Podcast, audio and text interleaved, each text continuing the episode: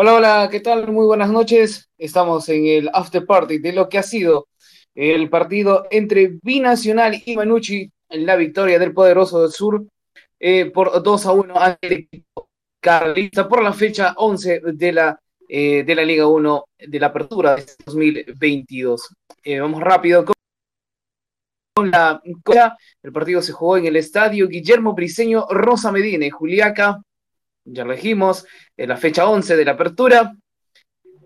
Eh, vamos con el 11 que mandó el, eh, Wilmar Valencia en Deportivo Binacional, un 4 trapecio 2, con Diego Enríquez en el arco, camiseta número 1, Carlos Caraza, 24, Nicolás Marota, 3, Jonathan Murillo, la 5, Jair Céspedes, la 4, Jimmy Gamero, la 14, Edson Auber, camiseta número 7, Víctor C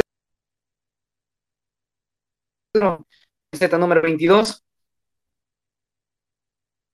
Antipolar la 10, Jackson Azurín, Marcos Ortiz, Julio Vizcarra, Jover Crespo, Juan Pablo Carranza, Pierre Larrauri y Leonardo de la Cruz.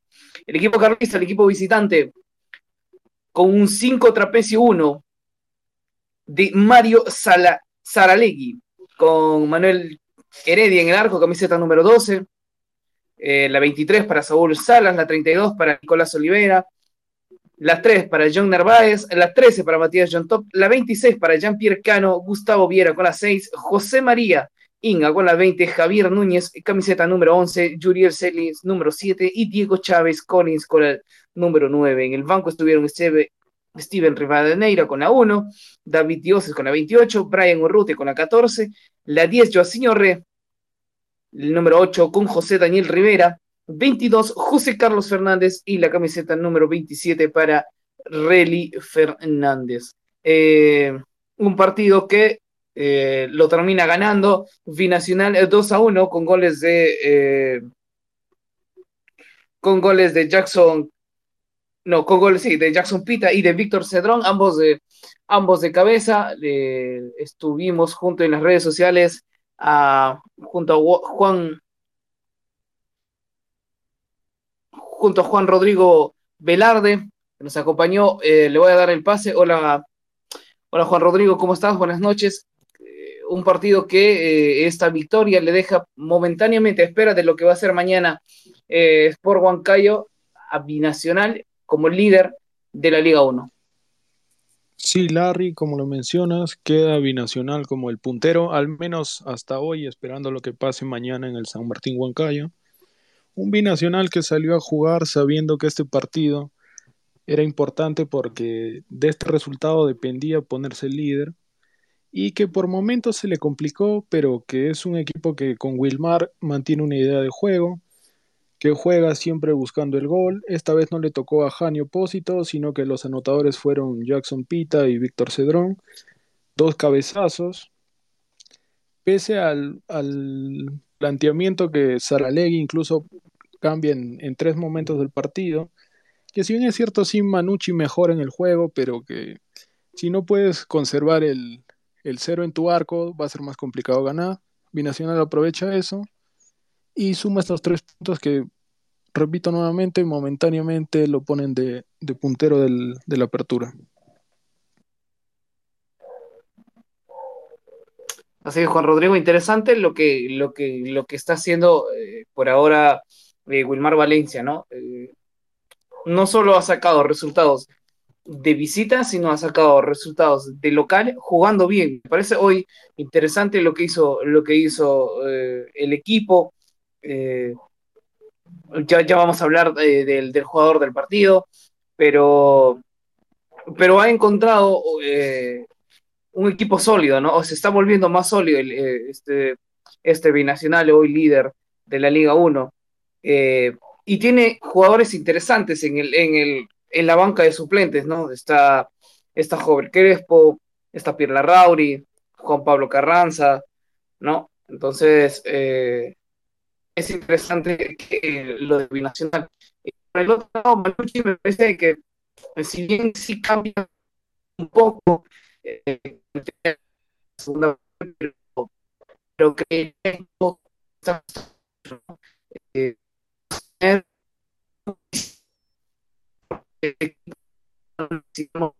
tiene no, es, buen pie,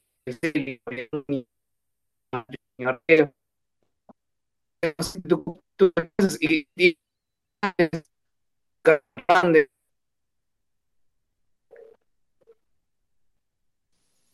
Sí, como mencionas, este Binacional incluso que en un momento se creía que iba a tener una campaña un poco de repente baja por el hecho de que al final confirmó su, su participación en, en la Liga 1, pero que con Wilmar Valencia ha sabido encontrar esa fórmula de juego que se aprovecha muy bien en altura. Y lo que mencionabas, ¿no? Del recambio, este, el hecho de que tiene buenos jugadores en banca y ambos, eh, y bueno, los jugadores este, no solamente son jugadores que se caractericen por el buen pie, que eso le da el remate al de lejos también, ¿no? Como puede ser Cedrón, como puede ser el mismo Polar, sino también el hecho de que esa facilidad que tienen para poner el balón donde quieren les permite este, jugar bien con los centros. Hoy, fue bien aprovechado eso. Dos buenos pases y dos cabezazos certeros que terminan siendo dos goles. Ahora, por el lado de Manucci, es un equipo que ya cambió de entrenador, que venía de caer derrotado con Cienciano en, Trujillo, que Saralegui busca, se ve que busca primero aguantar el cero, no puede conseguir esto con el gol rápido de Jackson Pita, y no espera el segundo tiempo para hacer el cambio de Rivera por Cano, sino que se da cuenta que si es que ya le rompieron el cero en el arco, eh, es momento de ir a buscar el gol. Entra Rivera, que es un jugador ofensivo, sale Cano, que estaba completando la línea de 5 en Manucci, y este, a partir de eso mejora un poco, luego arriesga un poco más con el ingreso de Joaquinho Arrué y con David Dioses que le dan un impacto inmediato al juego de Manucci, porque en la primera que se junta este, Chávez con Joaciño, un buen pase en profundidad para Rivera que anota el empate. Y nuevamente este, Manucci comete errores defensivos que ya le habían costado partidos anteriores. Me parece que es un desliz en el rechace de John Top en el gol y bueno, nuevamente resaltarle la precisión con la que cuenta la volante binacional, en este caso Huber Crespo que había ingresado, un buen centro para Cedrón y Cedrón anota de cabeza, ¿no? Tal vez no es muy común escuchar de Cedrón anotando de cabeza, pero suma, suma de todas maneras para ser una, una herramienta más, una posibilidad de gol en binacional.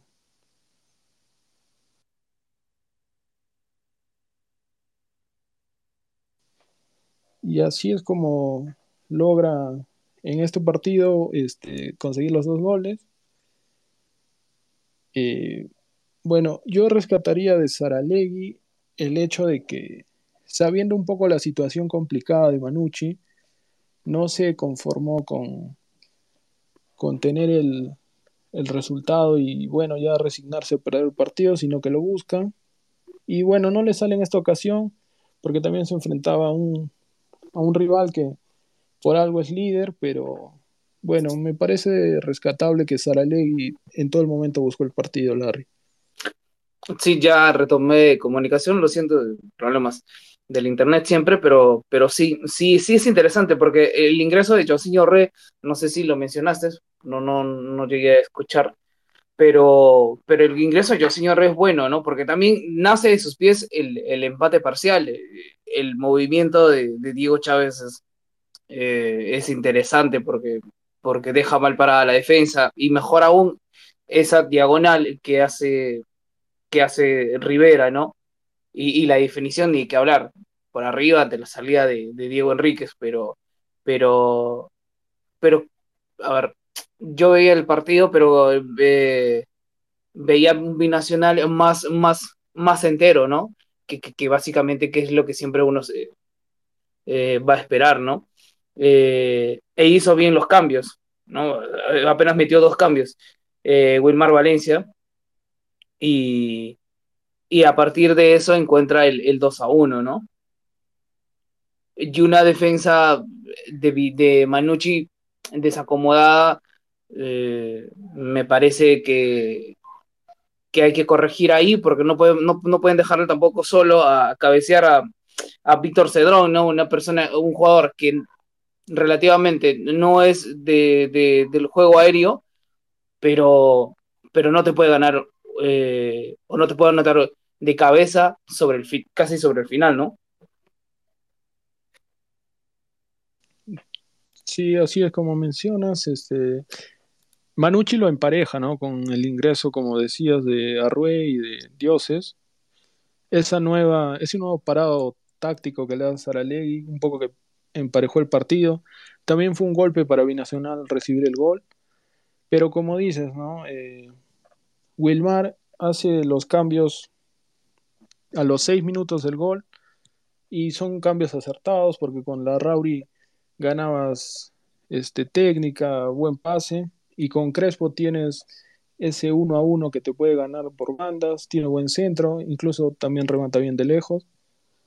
Y bueno, de Manucci, este, cuando se anunció la llegada de, de Narváez, se creía que iba a ser el Narváez que jugó muy bien en Melgar, que lo pintaban muchos como el fichaje de estrella, al menos defensivo, pero este, no, no encuentra la regularidad que tuvo con Melgar.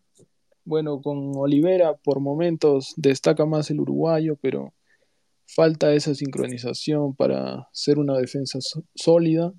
Como dices, en el, en el gol de Aubert falta ahí algún jugador que cierre porque si bien es cierto van con compósito, el que, el que queda solo es, es Cedrón, justamente no lo referencian, me parece, porque no, no es un jugador, como mencionabas, ¿no? que se destaque por el juego aéreo, me parece que ahí es el error en Manucci, y bueno, sí, lamentable por el cuadro carlista, que ya tenía prácticamente un empate asegurado, el gol llega a los 82, era resistir un poco más, y bueno, nuevamente un partido perdido en Manucci que lo empieza a relegar en la tabla.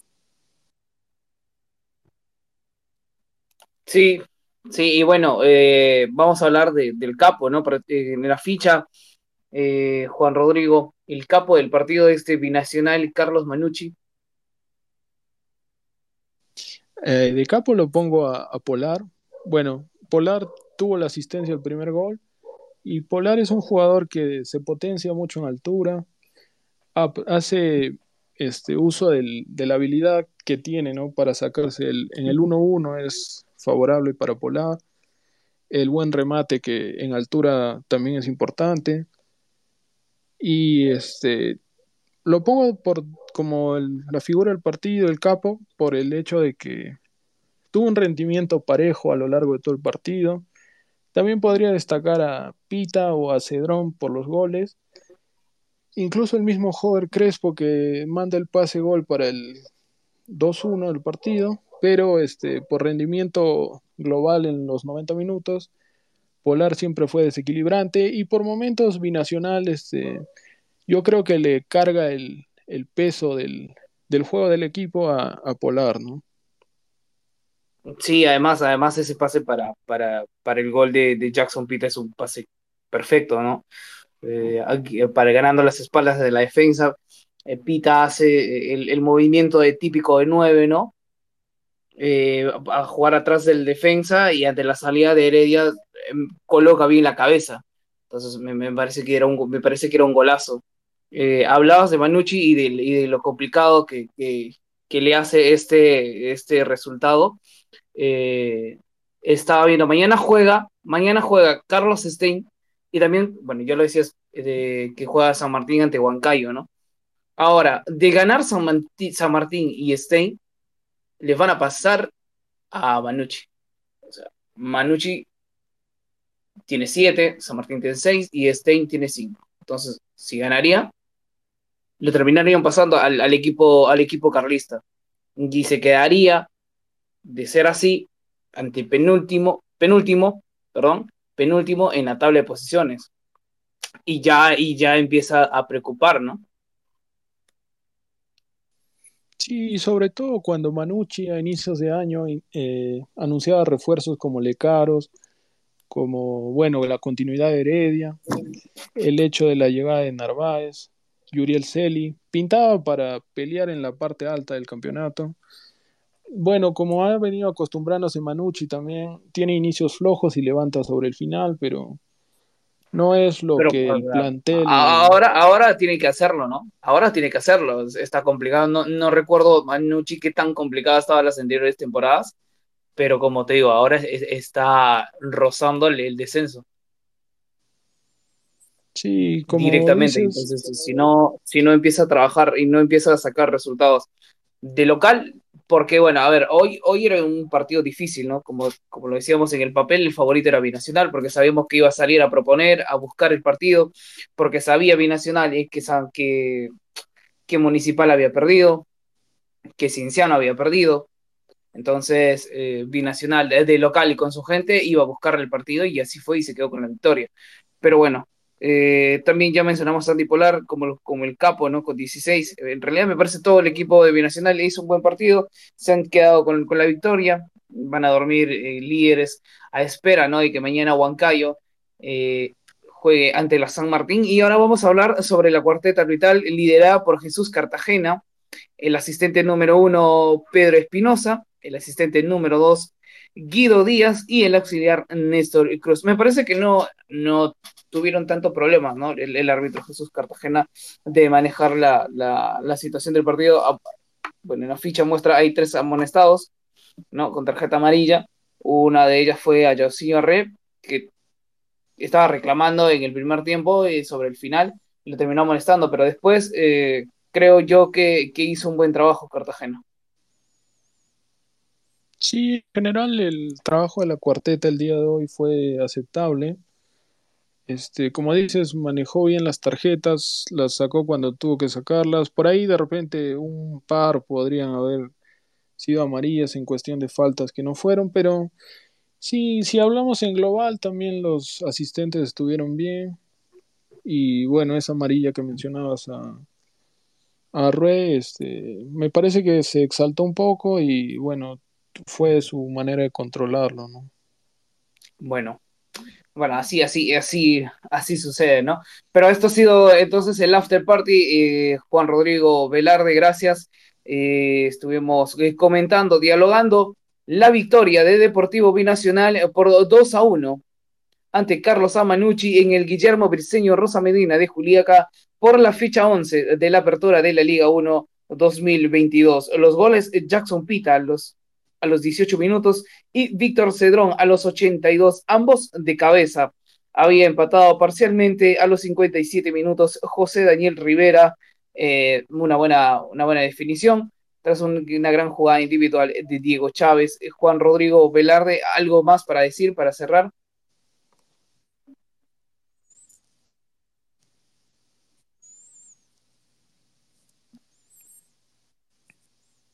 Eh, bueno, para cerrar, podríamos decir que celebren en Juliaca, que veremos qué pasa mañana, pero al menos Binacional va a darles alegrías esta temporada, así como van jugando. Al menos cumplió su tarea, ¿no? Que era ganar.